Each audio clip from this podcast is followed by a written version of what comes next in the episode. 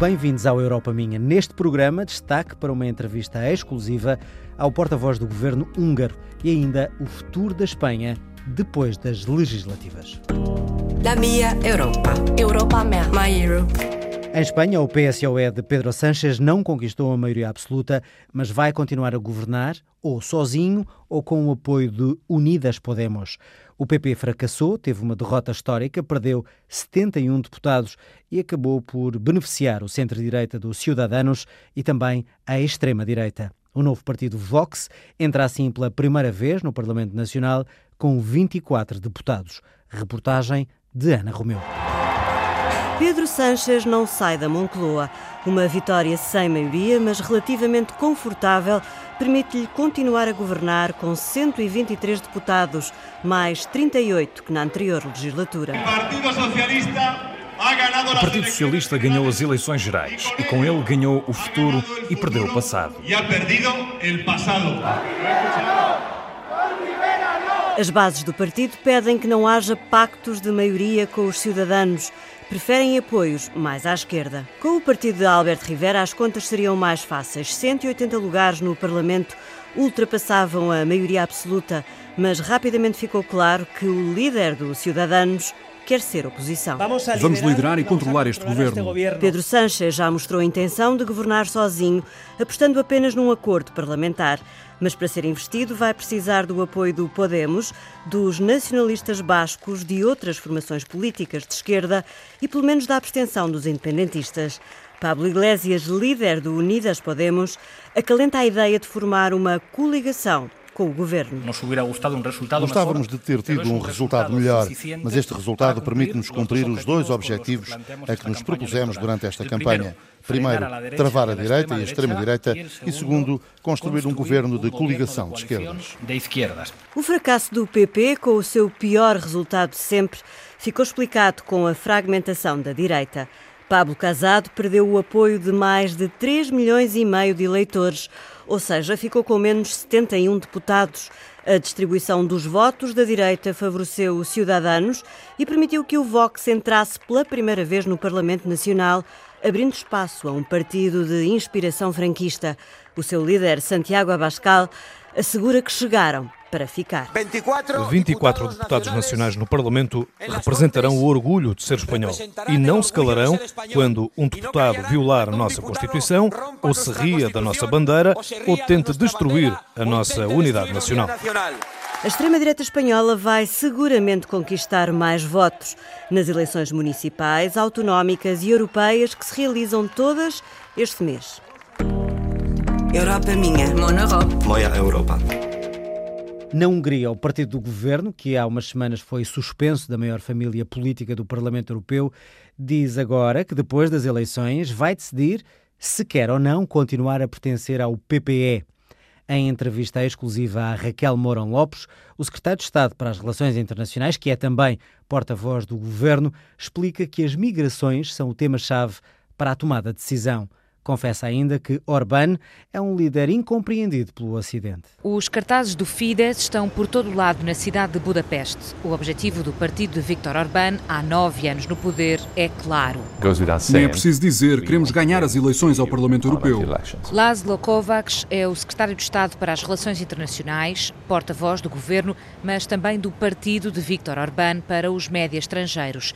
O Fidesz está atualmente suspenso do Partido Popular Europeu por causa da política polémica dos cartazes que criticavam publicamente Jean-Claude Juncker e a política migratória da União Europeia.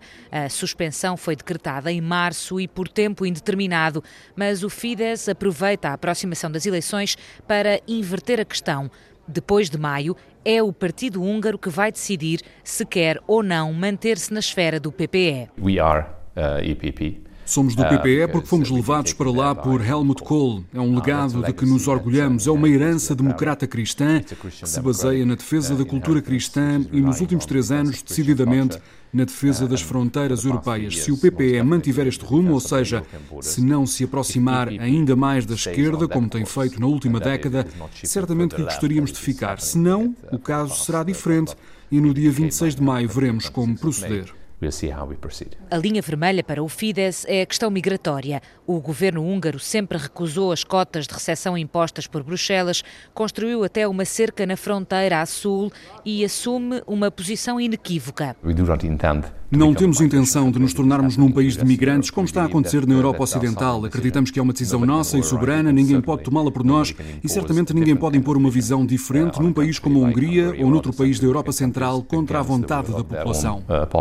Em alternativa ao PPE, a direita moderada no Parlamento Europeu, está uma aproximação ao grupo partidário recentemente criado por Matteo Salvini, o líder da extrema-direita italiana, já definido por Viktor Orbán como um herói. Non è che bisogna cambiare qualcosa in Europa che sta ammazzando le famiglie e le imprese italiane. A liderança do primeiro-ministro húngaro, marcada por uma retórica eurocética, anti-imigrações e antissemita, tem sido muitas vezes criticada até pelas instituições europeias. Ficou célebre a recepção de Jean-Claude Juncker a Viktor Orbán numa cimeira em Riga em 2015.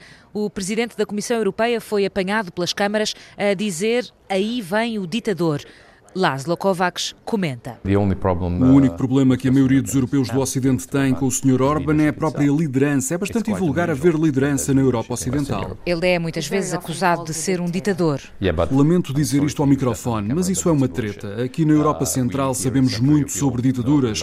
Não só é incorreto do ponto de vista filosófico e político usar um termo como ditadura, como a abordagem dá vontade de rir. Se perguntar aos húngaros, eles vão responder: nós vivemos numa democracia. Com uma maioria de dois terços no Parlamento Nacional, o Fidesz quer apenas a vitória nas eleições europeias. E apesar das relações tensas com Bruxelas, as autoridades húngaras não põem a hipótese de abandonar o Bloco Europeu. Pelo contrário, desde o interior, querem refundar a União Europeia. Europa minha. My Europe. Mon Europe. A União Europeia não é a Europa. Título do livro lançado em Estrasburgo por João Ferreira, cabeça de lista do PCP às europeias.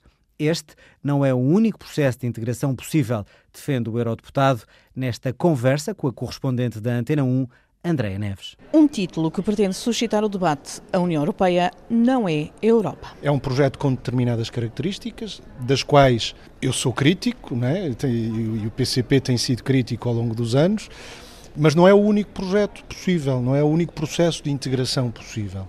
Eh, e quando hoje somos muitas vezes confrontados com um dilema de ter de escolher eh, entre a União Europeia ou o ascenso dos nacionalismos, de posturas isolacionistas, da extrema-direita.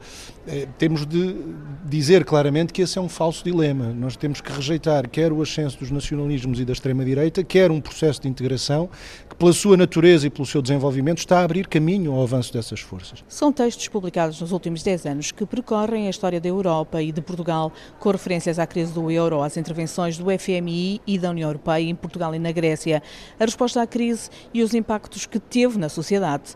E há ainda um capítulo só dedicado ao euro.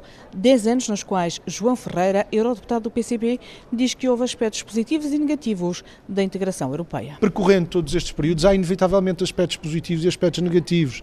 Eh, eu acho que os aspectos negativos estão muito centrados com impactos concretos na vida das pessoas em Portugal e não só e há um aspecto positivo, claramente, que é o mundo move-se e as pessoas lutam por uma vida melhor. E essa luta, essa dinâmica de luta social, de mobilização, de resistência, mas também de avanço, que teve tradução concreta em Portugal nestes anos mais recentes, ainda que muito limitada, eh, é talvez o aspecto mais eh, positivo, é que os povos lutam. No livro há ainda um texto inédito onde se analisa a relação de Portugal com a União.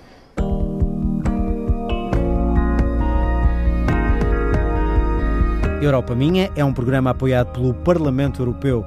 A produção é de Carla Pinta, apresentação de João Adelino Faria. Siga-nos nas redes sociais em RTP Europa.